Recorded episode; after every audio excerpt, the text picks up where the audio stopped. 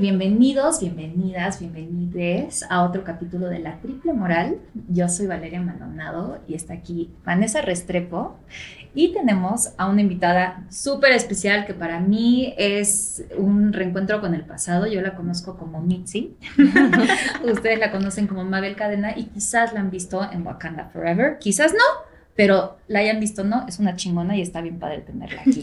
Hoy vamos a hablar de un tema, uy, que, que, es un tema bastante complicado porque sobre todo en nuestra industria, en general yo creo que en todas las industrias en las que trabajen seres humanos, es muy difícil encontrar congruencia entre lo que se piensa, lo que se siente y lo que se dice y cómo se actúa. Y lo que se hace. Y lo que se hace. Y justamente Mabel está en esta lucha ardua y en esta búsqueda bastante importante para encontrar su propia congruencia de cómo cómo se ve, cómo habla, cómo, cómo se siente y poder expresar desde su verdad, encontrar su verdad para poder ser congruente, congruente y que el mensaje que lleve sea el que quiere, el que es y el que se debe comunicar. ¿Cómo estás, Mabel? Muy bien. Y solo quisiera empezar diciendo una cosa, porque cuando yo estudiaba actuación en Casa Azul, Valeria era un referente así impresionante para nosotros porque era como la que había ido detrás de sus sueños, la que estaba buscando como, como esta cosa del otro lado del charco y nunca se me va a olvidar porque era, eras muy, mucha inspiración para los que estábamos en ese momento. Así que quiero iniciar con eso esta conversación. Ay, qué bonito. Y ya me hiciste la vida. Ok. No tenía ni idea. Claro, claro. wow. Claro. Era, siempre te inspira a la gente más grande que tú y más cuando, cuando tienen este riesgo, ¿no? Y en ese entonces pocos tenían el riesgo de decir, ¿saben qué? Me voy de este país. no porque sea malo, sino sí, me voy a buscar en búsqueda de ese otro lugar, ¿no? Y si es un gran riesgo y dejas atrás toda tu familia, tus compañeros, tus amigos, en ese caso mis representantes. Me acuerdo que cuando me fui tenía tres películas que salían ese verano aquí, personajes chicos, pero tenía publicista, tenía todo. Y este, y me fui a nada. Entonces, nada, ¿no? Y empezar de cero, entonces sí fue un gran riesgo, entonces gracias. Y está bien padre ahora reencontrarnos así, está súper chido. Yo cuando la vi, eh, o sea, vi antes en social media y así, pero yo así, ¿qué? ¿Qué? hace Mitzi en Wakanda? ¿Por qué aprendió a hablar como, como ellos? ¿Qué está diciendo? ¿Quién es Mitzi? Me decían, yo, Mabel, Mabel. Es mi, otra yo. bueno, pues ahora vamos a hablar de, esa congruencia tuya. ¿Cómo empezó, cómo esta búsqueda también? Porque has estado muy clavada en el trabajo social, en encontrar la congruencia, en darle a la sociedad eh, todo eso que tienes adentro para, para dar. ¿Cómo empezaste tú a interesarte en esto?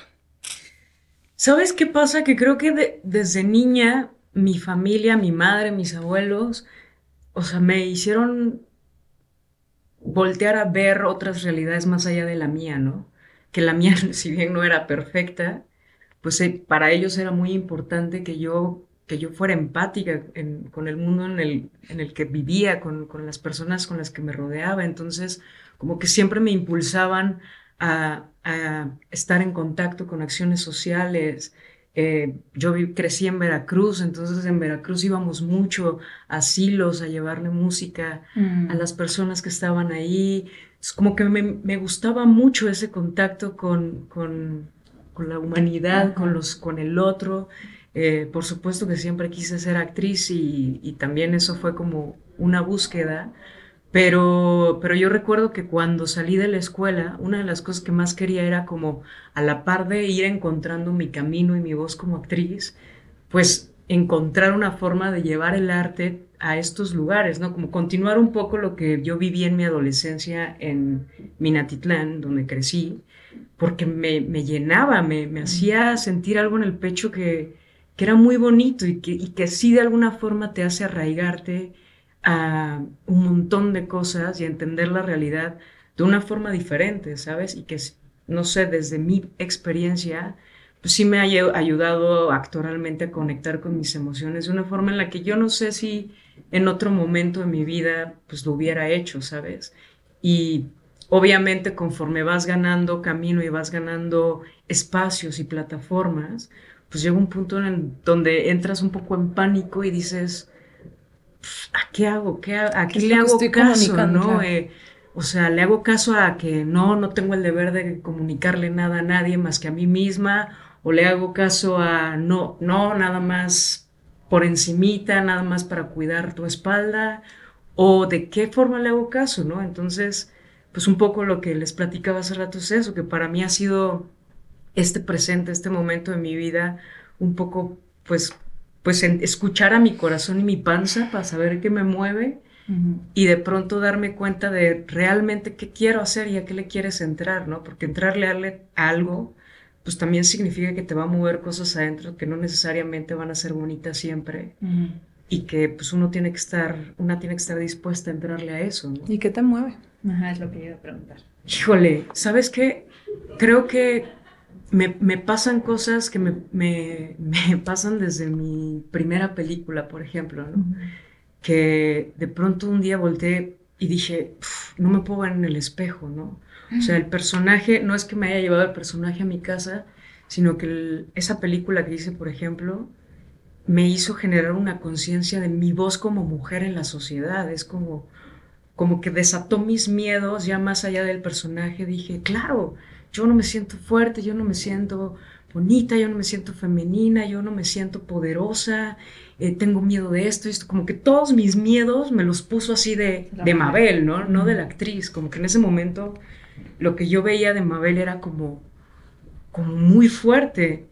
Y, y eso me pasa cuando voy y veo otras realidades, como que yo regreso a mi casa y digo, o sea, tienes un montón de cosas bien lindas que abrazar y desde lo que tienes, ¿cómo puedes contribuir a que, a que esa situación o las personas en esa situación o las circunstancias, pues igual puedan, puedan mejorar un poquito la calidad de vida de eso a lo que me enfrenté en ese momento, ¿no? De las historias que conozco, de, los momentos y, que de pronto pues pareciera que la famosa representación no importa, pero justo me empecé a dar cuenta que, que empiezas a ver, o sea, como con la diosa del asfalto, que fue la que me causó esto, que me tomó un ratote para mí, como volver a estar en centro, que salió la película y muchas personas eran, o sea, se, acercaban a hablar conmigo desde, no manches la Ramira que creaste, la mujer que creaste, la...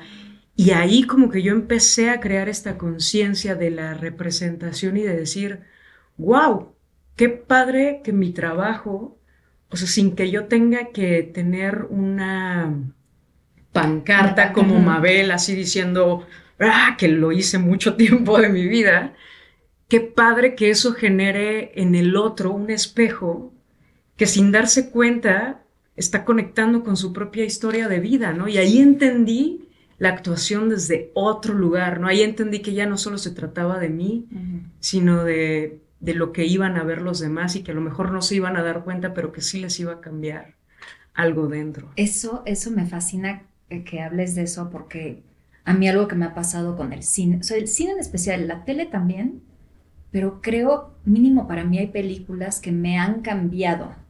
Hay películas que, digamos que llevo nueve años tratando el mismo tema en terapia y voy un viernes en la noche al cine y de pronto me toco con una historia que algo hace que me, así, ese clic que has estado buscando en otros lugares. Te detona.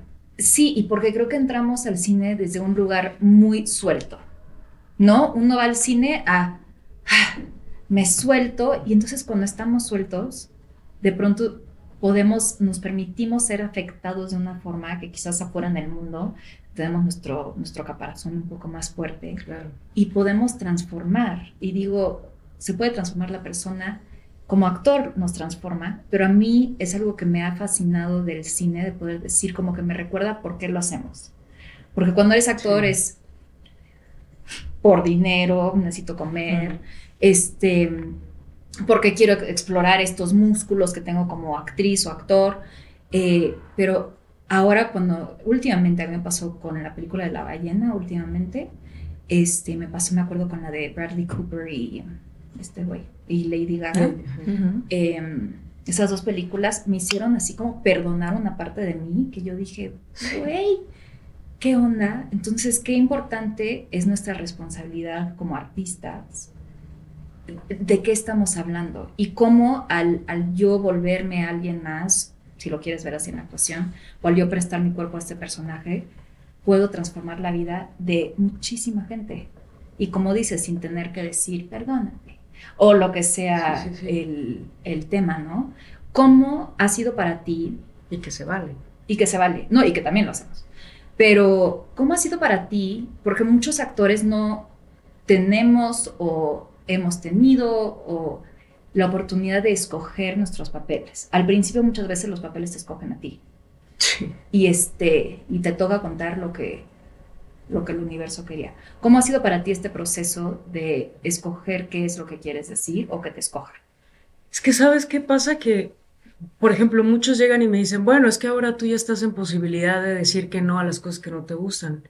Y la verdad es que de pronto a mí me da risa, porque desde que yo salí de la escuela, creo que en lo que yo entendía cómo funcionaba la vida fuera del aula, como uno o dos años, como que yo me atasqué y agarraba todo, ¿no? Y después de eso yo dije, es que no, yo ya no quiero que me pasen estas cosas, yo ya no quiero pasarla mal, yo ya no quiero romperme, no sé, un dedo, ¿no? Lo que sea por, por elegir proyectos que no están a la altura de lo que yo quiero. Entonces yo perdí, de entrada, yo recuerdo, de verdad te juro que recuerdo haberme sentado en mi escritorio y haber empezado a hacer así, de tengo que cambiar de estrategia porque yo quiero otra carrera en la vida. Y de entrada me acuerdo de haber puesto, yo tengo que aprender a decir que no, sin miedo a que eso me haga no crecer o no tener trabajo o no tener dinero y, y entonces yo prefería hacer un montón de cosas detrás de cámara, producir, hacer luces en teatro de cámara. Que me encantaba en ese entonces. Eh, y sobrevivir de eso, que estar haciendo trabajos como actriz que de verdad no me llenaran. Entonces a veces, pues no era fácil, porque obvio tú decías, nunca va, nunca va a pasar, o sea. pero... justamente estamos hablando de la congruencia. Estamos hablando de lo que te dice tu voz porque estamos hablando de arte. Somos artistas. La actuación es un arte y estamos representando y contando historias y tienes la gran responsabilidad de, de, representar a una comunidad, de representar a otras personas que se sienten identificadas con, con lo que tú cuentas y con tus personajes. Entonces me parece súper lógico lo que estás diciendo, que, que es muy valioso para los actores y las actrices poder tener la posibilidad de crear un ingreso alterno a la actuación para, para sobrevivir de otra forma y no tener que, llegar a la situación de aceptar lo que sea solamente por el dinero. Porque entonces ahí se rompe un poco también esa congruencia. Pues mira, la verdad yo no sé, o sea, yo no sé cómo, yo creo que es un proceso y uno va adquiriendo herramientas de lo que vas queriendo en tu carrera o lo que va, pues sí, es un proceso. Sí, yo mismo he contado historias te que tiene que caer el 20 necesariamente en cierto momento, igual te cae en 30 años, igual, o sea, y, yo creo que todo el tiempo yo he aprendido a escucharme, porque a veces una idea que, o sea, hoy puedo tener una idea y quizá en dos días escucho algo que digo, qué tonta, claro que mi idea es totalmente incorrecta, pero en ese sentido he tratado de ser muy generosa conmigo y decir, bueno, no es que yo lo haya arruinado, es que en ese momento no tenía la información que hoy tengo, pero hoy necesito cambiar el camino, ¿no? Y, y, eso ha pasado con mis personajes, que de pronto, no, yo no los he escogido, yo no, yo no planeé la carrera de, ah, va a llegar esto y esto y esto, porque en algún momento lo que sí recuerdo es que yo decía, estoy haciendo puras carceleras, estoy haciendo puras boxeadoras, no quiero hacer eso, entonces, ¿qué necesito? Pues empezar, no sé, yo recuerdo que decía, solo estoy trabajando con una productora, entonces necesito conocer a más productoras, ¿no? Para, para conocer más proyectos. Entonces, como que eso sí era mi estrategia. Entonces empecé a acercarme a esto y de pronto los personajes eran muy similares, pero yo buscaba que internamente les pasaran cosas diferentes, ¿no? Entonces yo decía, bueno, igual un día me voy a equivocar porque yo ya estoy jugando con las formas diferentes y, y con la voz diferente y con emociones diferentes pero pues no quería que una cosa se pareciera a la otra, quería que crear vidas complejas. Y la verdad es que no sé, un día la vida, la suerte, las estrategias del trabajo, porque sí hay un montón de trabajo detrás de mi carrera, pues sí me han llevado a personajes eh, que pues la verdad me hacen sentir súper orgullosa, hoy me hacen sentir así como, como que tengo la carrera que siempre soñé y que no sabía que iba a tener en la vida, ¿sabes? O sea, para mí Black Panther fue, fue el personaje que nunca soñé que iba a tener y que hoy que lo tengo sueño con tener mejores oportunidades, ¿no? Fue ese volver a Mabel y perdonarla, perdonar, o sea, como que mi niña dijo, yo, mi adulta le fue a decir a mi niña como, perdóname por haber renunciado a estas cosas, porque pues sí, es inevitable que conforme vas creciendo, sin importar tu contexto de vida y situaciones, obviamente unas cosas ponen más, más el dedo en la llaga que otras, pero creo que uno va de pronto escuchando cosas en la calle, en la familia, con los amigos, con los tíos, con lo que sea, que de pronto pues se van eh, volviendo creencias limitantes y que cuando ya eres un adulto dices, ah, es más fácil. Entonces, por ejemplo, contrario a decir yo me voy a ir a Estados Unidos a buscar algo, yo recuerdo que yo salí de la escuela y yo dije, yo no quiero trabajar en Estados Unidos, yo no hablo inglés. O sea, la verdad es que prefiero poner toda mi energía a trabajar en mi país que aprender un idioma e irme a otro lugar. Hoy lo veo a esa distancia y digo, pues, qué, qué cómodo. Y no, porque tampoco fue cómodo crear o construir una carrera aquí, pero, pero que cuando la oportunidad se puso enfrente de una forma tan grande, para mí no hubo opción, ¿sabes? Era como, tengo un montón de miedo, tengo un o sea, me frustré meses, lloré meses, quise tirar la toalla muchísimo tiempo y, y todo ese proceso, obviamente, pues yo tenía que acompañarlo terapéuticamente, ¿no? Para reconciliarme, porque si te hablo que la diosa del asfalto, por ejemplo, a mí me enseñó a reconciliarme con mi mujer. El baile de los 41 me enseñó a reconciliarme con mi actriz. Y aquí yo ya tenía estas dos figuras como fuertes para construir este momento de mi carrera y de mi vida. Pero tenía una niña súper abandonada que, que parece absurdo y romántico lo que estoy diciendo, pero no lo es. O sea, para mí en ese momento fue como todos esos miedos que yo tenía de niña, como se pusieron en mi cara de, no estás a la altura. Te juro que yo llegué antes del día uno en el set y yo decía, me va a correr el director. Cuando me vea y vea, me, vea físicamente y vea que soy una chaparra y vea que no puedo ser un superhéroe, o sea, me van a correr, ¿no? Me van a correr del set. Era mi mayor miedo. Entonces tuve que trabajar muchísimo. Mm como, como llegar a ese momento y cuando llegó fue como, o sea, yo tenía más miedo que, que todo el amor que me estaba dando el set cuando llegué ese primer día, ¿no?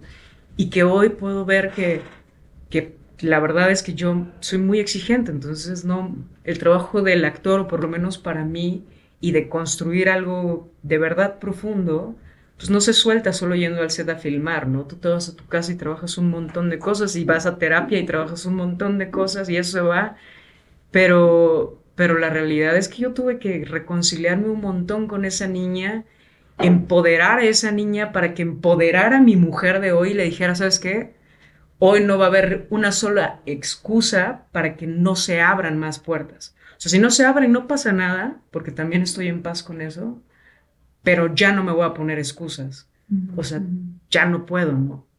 Creo que esto, o sea, mucha gente creo que piensa que el trabajo del actor es que sí es parte, ¿no? Es crear el personaje, es este, estudiar el guion, es encontrar las dinámicas, pero yo creo, o al mínimo en mi caso, no sé ustedes, para mí el 90% del trabajo de ser actriz es un trabajo terapéutico conmigo misma, de, de permitirme ser, de permitirme este, ser vista, em, hasta qué nivel, ¿no? Lo que dices, o sea, se viene una oportunidad más grande y dices, ah, cabrón, mejor me escondo. Eh, y yo siento, porque muchas veces, y nos dicen, ay, no te preocupes, nada más sé tú misma. Ve y sé tú misma y cuando es suficiente. Y tú dices, güey, no sabes lo es que lo más difícil del mundo. Permitirme ser vista como yo misma. Y eso, que llegue una empresa tan grande como Marvel no me ha pasado, pero me pasó cuando entraba los, mis primeras audiciones a los estudios de Hollywood, ¿no? Y entrabas a Sony o Fox o, lo que sea, te pasaban en su carrito de golf. güey, yo me cagaba. O sea, literal, temblaba. Así, ¿no? Y es esta cosa, y que después ya vas diciendo, son personas. son con, con, inseguridad. y conozco esto. Sí, lo puedo hacer, y no, pero ese impacto, y, creo que también como nos han creado Hollywood en la cabeza, ¿no? Es como Hollywood, o sea, es, es muy fuerte y sí te enfrenta a ti mismo a, ¿puedo? yo tuve una crisis de dos años en Los Ángeles donde sentí que no podía. Y tenía razón. Y tenía razón porque no estaba pudiendo. Y era enfrentarme todos los días a decir, párate y otra vez, y párate y otra vez. Hasta que se empieza como, se empieza a hacer menos grande el enemigo. No, este, ya no es un enemigo, ya se vuelve como un amigo. Pero por supuesto que, que da miedo. Y e inspiración. Dicen que miedo y emoción es lo mismo, ¿no? Dicen que, o sea, los nervios y la emoción es lo mismo, solo que con una, un chip acá distinto. Pero se me hace bien padre que entres a una película que es de superhéroes que justo están peleando por sus valores y tú tuviste que pelear. Sí, peleé mucho. Tuviste una batalla de salud como la de así de épica adentro muchísimo. Por eso, por eso es que hoy para mí la congruencia se vuelve aún más importante, porque entonces te das cuenta que cuando le entras desde ese lugar a construir personajes, cuando tienes que ir a tu niña a cenarla y de pronto una para mí una industria como, como Black Panther, como lo que es Marvel y todo lo que esto implica, muchos creadores lo podemos subestimar, ¿no? Y decir, ah, es Marvel, es una película de superhéroes, cada quien le puede poner el valor que sea. Pero si a mí algo me ha impresionado brutalmente, es que las personas que consumen este tipo de productos conectan con sus historias en dos segundos y les mueven cosas y los empoderan desde un lugar, los llenan de, de, tanta, de tantas ganas de, cambiar la, la vida de una forma en la que nunca me había pasado. Y que hoy me siento tan privilegiada y tan afortunada de poder compartir eso, que necesito ser congruente. No puedo hoy tener una plataforma donde peleo por cosas, pero salgo a la calle y no le doy dos segundos a esa gente que sí le pasan cosas viendo lo que yo hago. para mí es importante decir, oye, ¿qué está pasando? ¿Qué te está pasando? Ok, perfecto. Dedicarnos tiempo a, a sentirnos mutuamente para ver también cómo está faltando cosas en nuestra sociedad, porque lo que necesitamos es gente que crea que puede ir hacia adelante. No sé si lo van a lograr o no, nunca tengo esa respuesta, ¿no? No sé si hay cosas que me van a seguir pasando o no, pero uno no puede quedarse atado ni con las ganas de, de hacer cosas solo porque, porque estamos con creencias limitantes, ¿no?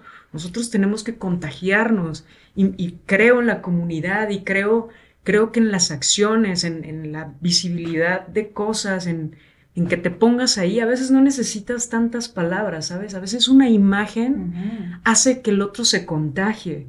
Y, creo que de eso se trata, de que nos contagiemos como sociedad. No necesitas creer ser actor, igual, igual tu trabajo como actor contagia a un doctor o a un arquitecto y, tu trabajo, y su trabajo como arquitecto te contagia como, como actriz, ¿no? Entonces me parece que que pues eso es estar vivo, estar alerta a, la, humanidad en la que estamos involucrados, en la que estamos involucrados. Una de las, de las luchas más grandes que yo he tenido en mi vida ha sido contra el miedo, precisamente, porque yo me he dejado consumir y frenar por el miedo en muchas ocasiones, invisibilizándome para visibilizar también las historias de las personas a mi alrededor, hasta que un día em, entendí que el miedo es el miedo a lo desconocido eh, y es una emoción humana y que todos tenemos esa emoción. Y el día que humanicé, que creo que eso fue muy clave para mí, a todas las personas que salen en la televisión, que salen en la pantalla del cine, y que, y que entendí que todas y todos y todos somos seres humanos, que tenemos las mismas emociones, que tenemos un cuerpo que funciona igual, un cerebro que funciona igual, ese día es que me atreví a salir adelante, a estudiar lo que, lo que había querido estudiar, porque yo antes estaba metida en la academia y era completamente académica, eh, con, estaba estudiando ingeniería electrónica y después ingeniería industrial y todo el tiempo en, en los libros, en los libros, en los libros cubriéndome para que para que también no dijeran que una mujer, por el hecho de ser mujer y verse como se ve, es pendeja.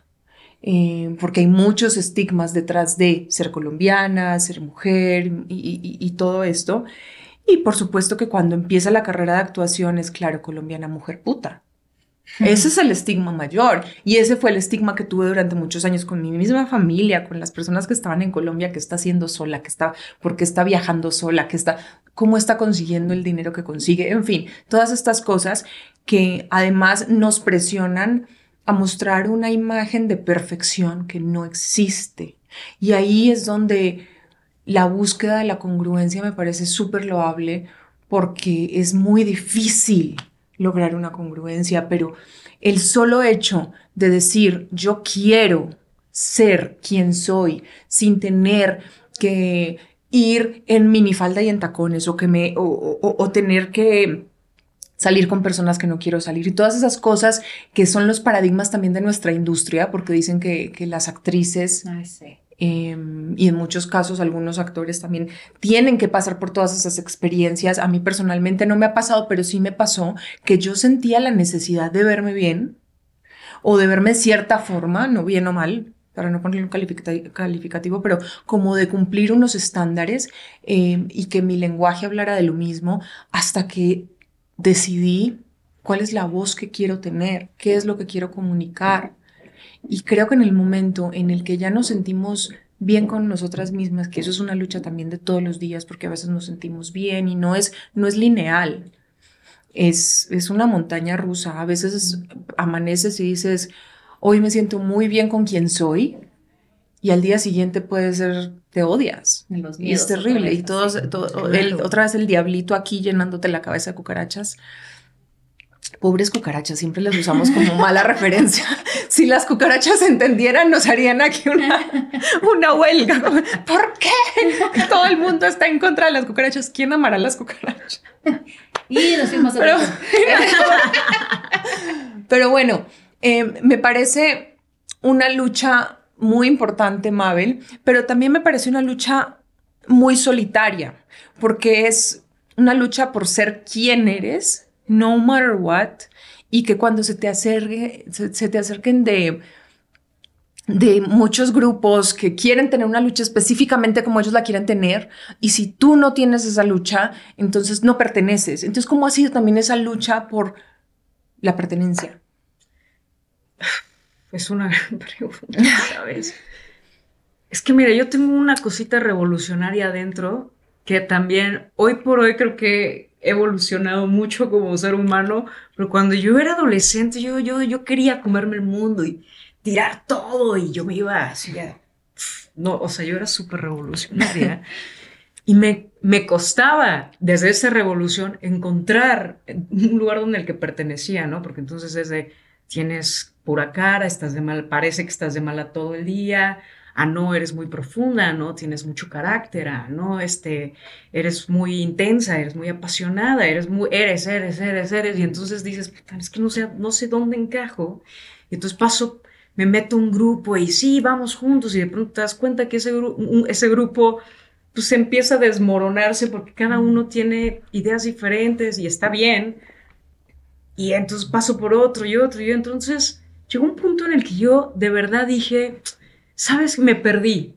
No, no sentí que pertenecía a ningún lugar, pero sí sentía que quería reclamar y tener una denuncia y, seguir detrás de pues, mis convicciones, lo que creo en la vida y que se ha deconstruido, construido conforme ha pasado el tiempo y sigue en eso. Eh, pero la verdad es que en algún punto cuando sentí que no encontraba esa pertenencia, recuerdo que me senté con un amigo músico que se llama Roberto, que amo mucho, y, escribimos una obra que se llama Do ¿no? Mm. Y para mí era como de, o sea, hablábamos y nos sentábamos en su casa y ahí platicábamos, y yo le decía, es que a mí me encanta la música, y yo le decía, Do es una marioneta que tiene un corazón de cuerdas de guitarra, y las sociedades son máscaras y son como, como monstruos que vienen y le roban su corazón, ¿no? Y, Doremí pierde el latido de su corazón, entonces necesita encontrarlo. Entonces, de pronto eso, esa obra en ese momento en mi vida se convirtió como en mi denuncia y como en mi, en mi Mabel, que después lo, como que lo reflexioné y lo, le puse esas palabras, como decir, pues no, no encajo en ningún lugar, pero esto es lo que siento y lo quiero contar a través de esto que sé hacer. Entonces a la obra le fue súper lindo y conectó con niños súper lindo y entonces empecé a descubrir que quizá yo tenía que cambiar mi forma de denuncia y de lucha hacia otros lugares en los que me empezaba a salir mejor, que era a través del arte, pues, del arte y, de la actuación y, y, que pues igual a veces no me sale y a veces sí y esto, pero, pero que sumaba a todos estos movimientos y a las luchas de cada uno de nosotros. Tú tienes una forma de luchar, tú tienes otra, yo tengo otra, y que yo creo que una no invalida a la otra, una historia no invalida la historia de vida de otra, de otra persona y de otros, de otros grupos.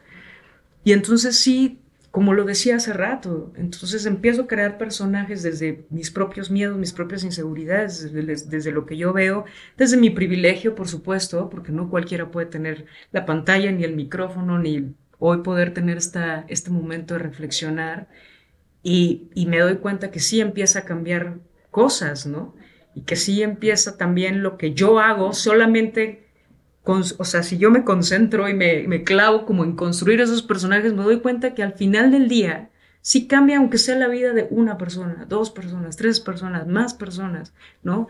Y que hoy, que por ejemplo tengo, digamos que una plataforma un poco más visible, que no sé cuánto tiempo dure, pero que hoy es, es, es esto lo que tengo, pues obviamente yo he querido como tratar de, analizar desde dónde puedo usar esta plataforma para voltear a ver eso que no, que no, de lo que no compensa en otros lugares, ¿no? Eh, y es ahí donde te conozco a ti también, ¿no? Nos conocimos en un foro donde conocí a una mujer se llama Ufrosina y que hoy me ah, entero que ya, se ya es ley Ay, propuesta. No, la vimos el otro día en la sí, de no al matrimonio infantil. ¡Ay, qué felicidad! La vimos justo en la marcha, no sé cuándo vaya a salir esto, pero la vimos en la marcha y iba hacia el Congreso. Y justamente ese pues día iba al Congreso, era un proyecto de ley, se logró. ¡Qué pues Hoy ya es ley. Hoy, ahorita lo acabo de leer que ya es ley.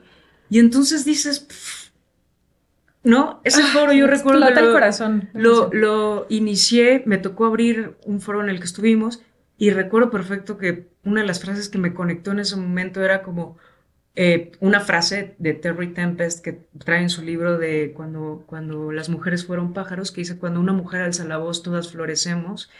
Y a mí me hace sentido eh, es que cuando una mujer alza la voz, también nos contagiamos y nos investimos de poder y nos dan ganas de reírnos y de compartir y de luchar. Y hoy que veo lo de Eufrosina, digo, esta, me siento como, como en el camino de decir, wow, esto es algo increíble para todas las que estamos en esto. Lo que logró la niña de la montaña, qué pinche orgullo. Se me puso, la niña de la, montaña, y la niña de la montaña tuvo un camino súper solitario, ¿no? Y lo dice también ella en su libro. Entonces creo que no hay una lucha.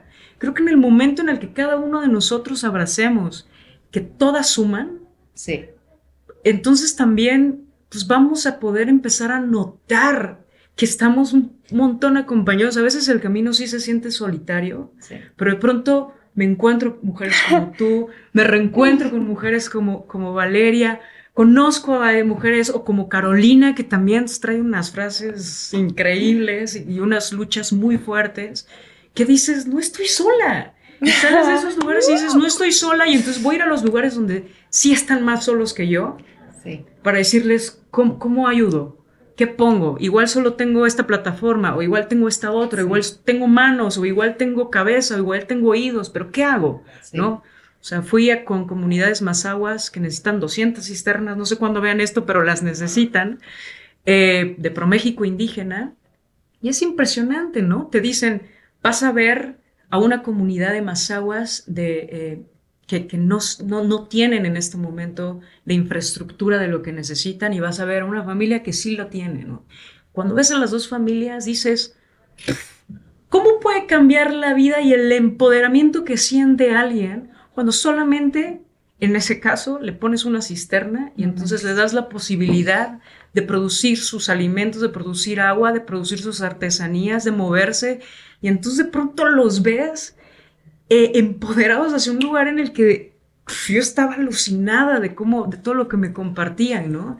Entonces, creo que eso es lo que necesitamos, contagiarnos para ir a, lugares donde no es tan fácil que tengan el privilegio, ni el micrófono, ni la plataforma, y poner esas herramientas que nosotras sí tenemos para, para, ver qué podemos hacer por la comunidad en la que habitamos, por el mundo en el que vivimos. Ayer me estaba hablando con un amigo escritor alemán y estábamos hablando como la diferencia cultural que tenemos entre eh, América Latina y algunos países en Europa y obviamente desde el privilegio blanco también. Y me decía que muchos artistas incluso pueden llegar a desarrollar una esquizofrenia, porque muchos actores eh, y escritores, novelistas, en fin, deciden como vivir lo que el personaje está viviendo. Entonces, si el personaje se droga, entonces empiezan a drogarse. Todas estas cosas que mm, yo le decía que en Latinoamérica estamos mucho más enfocadas y enfocados en el presente, porque no tenemos el día a día cubierto, no tenemos las necesidades básicas cubiertas. Por supuesto, nosotras estamos desde un lugar de privilegio, sin embargo, pues yo trabajo desde los seis años también y, y he hecho, pues hice domicilios en una tienda y mil cosas que, que, siempre estuve como trabajando y estudiando al mismo tiempo, entonces yo estaba concentrada en sobrevivir y en lograr las cosas que quería lograr y lograr esta escalabilidad que no me dio tiempo de, de, estar en pasado o en futuro o en otra realidad alterna, porque estamos muy concentrados en, en nuestro presente. Y a todo esto eh, voy porque justamente él me decía, claro, es que a mí me parece muy importante y por eso muchos artistas se vienen de Europa a, países en desarrollo para ver otro tipo de realidades, para vivirlas, para abrir los ojos, abrir el corazón eh, y poder comunicar lo que realmente pasa en el mundo. Porque el privilegio, nacer en el privilegio no es un pecado. Claro que no, porque tampoco podemos satanizar, tú tienes privilegio, sí, sí, sí, ¿cómo usas tu privilegio? Ok, qué chingón que naciste con privilegio, pero ¿cómo lo vas a usar para para beneficio de toda la comunidad. Entonces, estas personas muchas veces vienen a esta parte del mundo. Unos son vampiros que vienen a tomar información y simplemente sacan sus historias y ya, pero muchas otras personas también vienen a hacer lo que me acabas de decir que, que hiciste. Fuiste a esta comunidad y te diste cuenta de, la problemática. Pero para poderte dar cuenta de la problemática te tuviste que informar, tuviste que ir, tuviste que tomar, eh, te tuviste que tomar tu tiempo para poderte informar de las cosas que están pasando, porque decidimos ponernos como caballos como lo que les ponen a los caballos y, tener una visión completamente cerrada y voltear la cara y a ignorar el problema. Pero cuando ignoras el problema, cuando es por decisión propia, eres parte del problema también.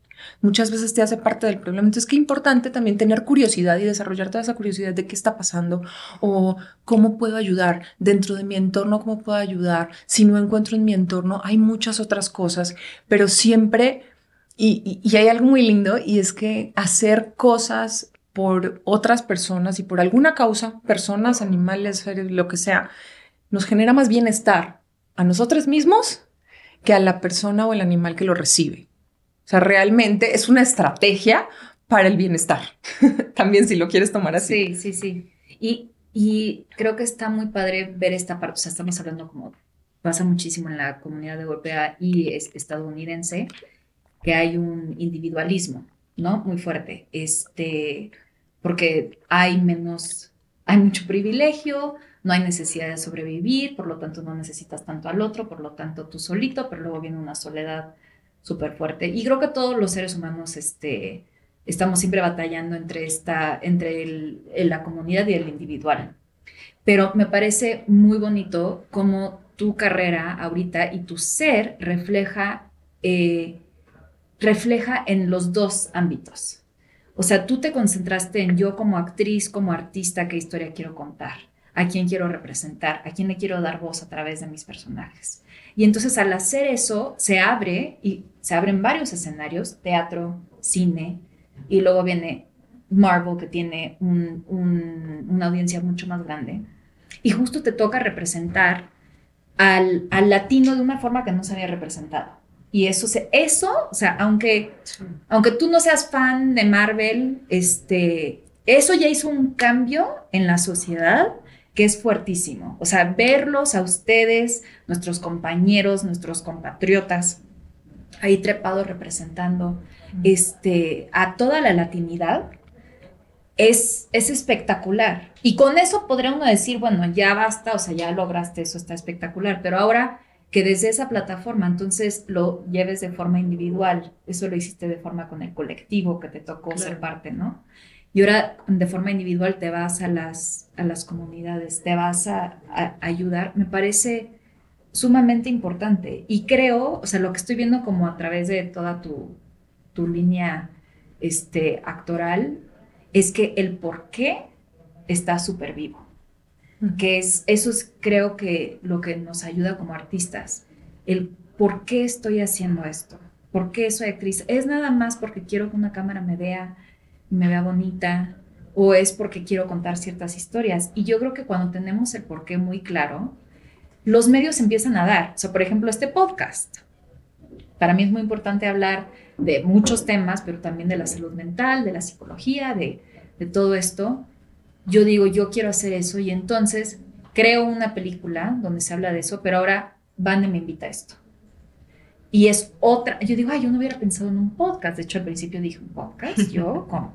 Em, pero siento que se te van abriendo los escenarios y las formas individuales, porque ahorita tenemos tres cámaras encima, pero estuvimos en la marcha, ¿no? Con cero cámaras y escuchando las historias de las mujeres.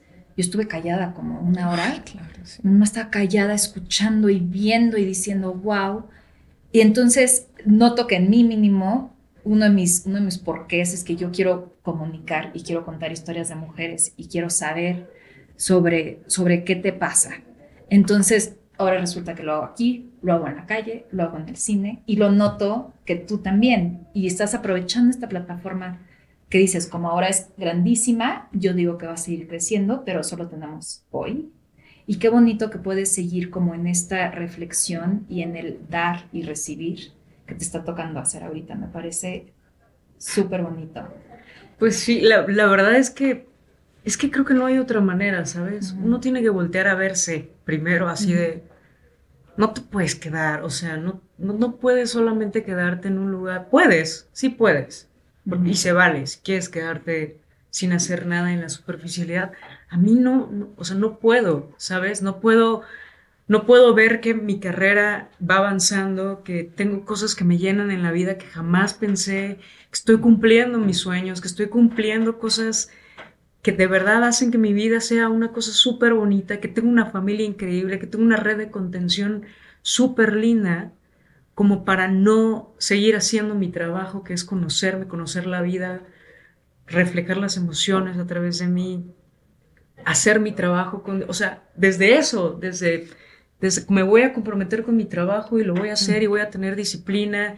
Y cuando no estoy trabajando me veo muchísimo en un espejo y no por vanidad, sino para conocer mi rostro y mis emociones y cómo cambian con el tiempo y con la edad y con las vivencias.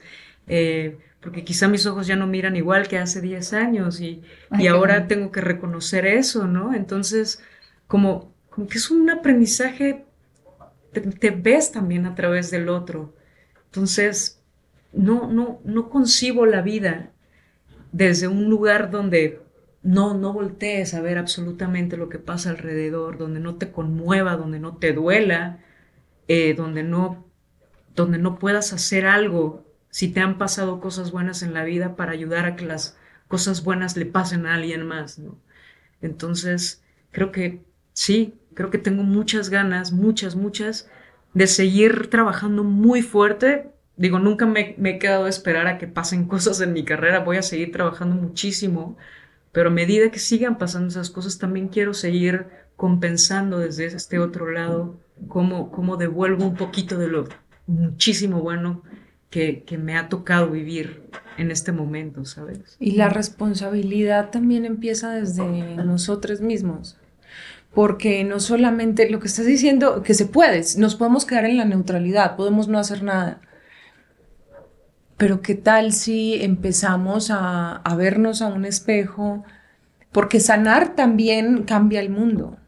Sanarte a ti y trabajar en ti, en tus emociones y en tu transformación también cambia el mundo porque contagias tu entorno. Si no, si no, si bien no puedes o no tienes todavía la manera de trabajar por el entorno, trabajar en comunidad o simplemente no lo quieres hacer, empezar a indagar qué te está pasando, cómo poder sanar, cuál es tu pasado, dónde vienen las heridas, si estás haciendo daño, em, empezar a conocerte también es un gran cambio. También. Y yo creo que, o sea, si tú no hubieras hecho todo ese trabajo que nos estás contando interior, contigo misma, con los distintos proyectos, es muy posible que no hubiera llegado esta oportunidad de, de, no sabemos, ¿no? No somos, no somos Dios, diosa, diose, este, pero ahora tú hiciste una sanación profunda, sigues haciendo, seguirás.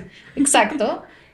Y ahora tu sola presencia en una pantalla está sanando a gente. Qué espectacular es eso.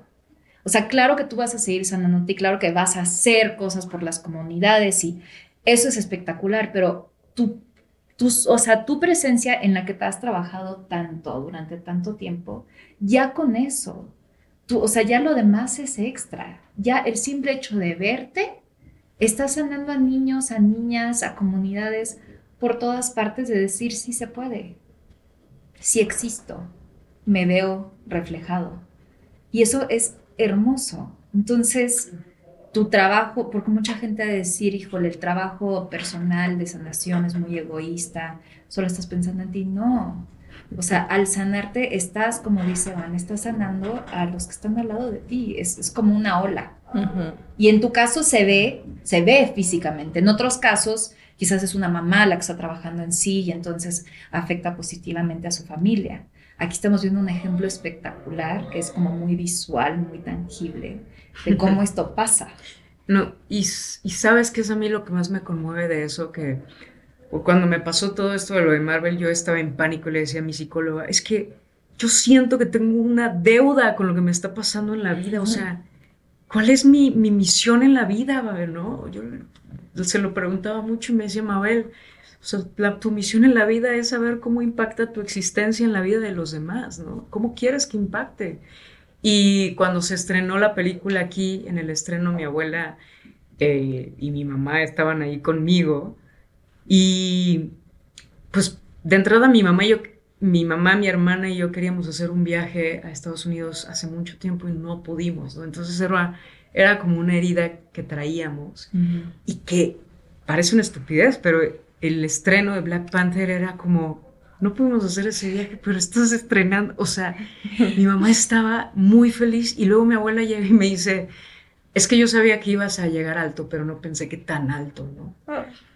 Y me conmovió muchísimo, ¿no? Y se me quedó grabada en la cabeza porque, porque también me cayeron muchos veintes de cómo el privilegio que hoy yo tengo como mujer de vivir la vida que quiero vivir, de amar como quiero amar, de usar la voz que uso como de la forma en la que la uso, de debatir con mi misma familia eh, sobre valores que vemos diferentes el día de hoy, ha sido gracias a esas renuncias que ha tenido mi madre, que ha tenido mi abuela, que ha tenido incluso mi hermana, ¿no?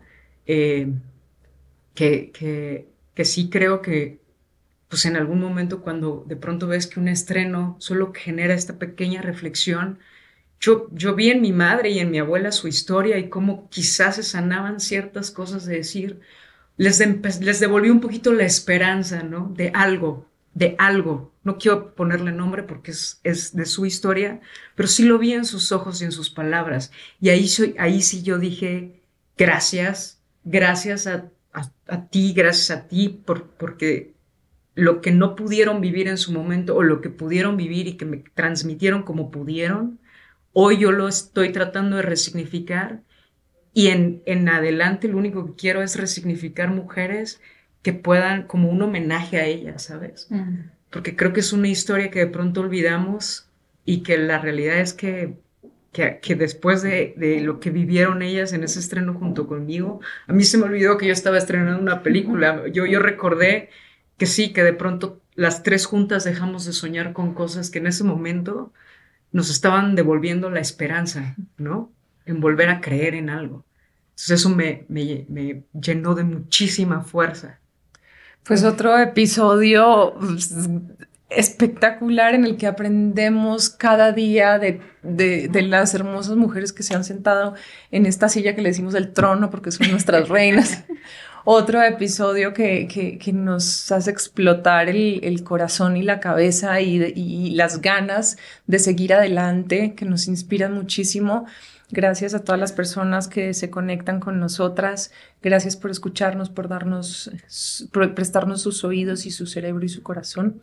Yo soy Vanessa Restrepo, nos tenemos que despedir ya, desafortunadamente se nos acabó el tiempo. A mí me pueden encontrar como arroba Restre y agradezco enormemente a Mabel que el día que la conocí la invité y aquí está abriéndonos, abriéndonos su corazón también y contándonos todas, contándonos todas estas historias que lo único que hacen es inspirarnos para poder seguir adelante.